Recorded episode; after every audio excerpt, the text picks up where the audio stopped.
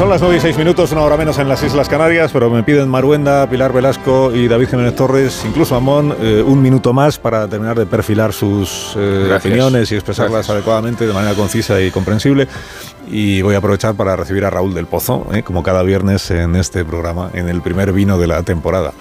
Raúl, buenos días. Buenos días, qué alegría saludarte. ¿Cómo estás? ¿Qué, tal has pasado el verano? Pues muy bien, muy bien, la verdad, muy, bien. Muy, muy, tranquilito, como siempre, pues estoy muy guapo, ya me, cuando me veas ya me lo dirás tú, pero muy guapo, más alto que antes, más rubio, en fin, sí. ya sabes.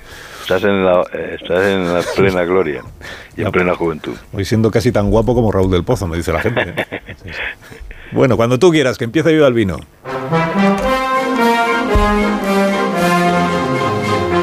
Llueve, llueve y truena como nunca y tenemos ganas de vivir, corazón.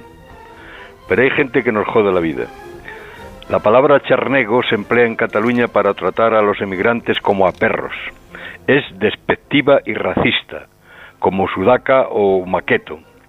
Gracias al poder de un pastelero carlista que proclamó la República Imaginaria de Cataluña y duró 10 segundos, todos los españoles seremos tratados como charnegos si triunfa la investidura de Pedro Sánchez, cuando los seccionistas prohíben el castellano en las clases y en los recreos e incumplen las sentencias de los tribunales.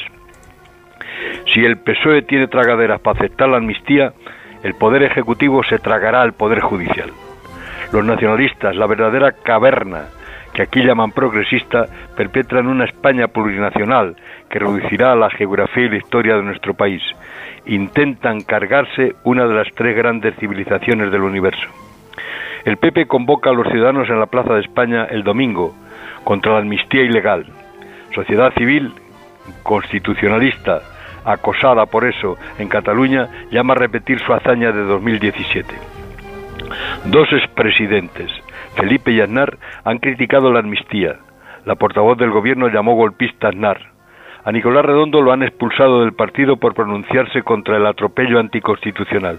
Felipe González, que ha dormido en la misma cama que Nicolás Redondo, hijo, en la clandestinidad, y que con lo Redondo refundó el partido en Suresnes, nada menos, recordó que su padre le hizo una huelga general y no lo expulsó. La amnistía puede romper al PSOE. Los catalanes que crían y beben vino desde los griegos deberían recordar que el vino agrada y el agua enfada. Beban.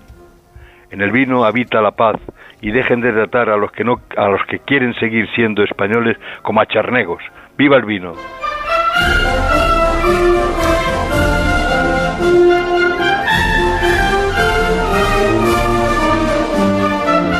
Ven los oyentes que Raúl del Pozo ha regresado de las vacaciones a este programa en plenitud.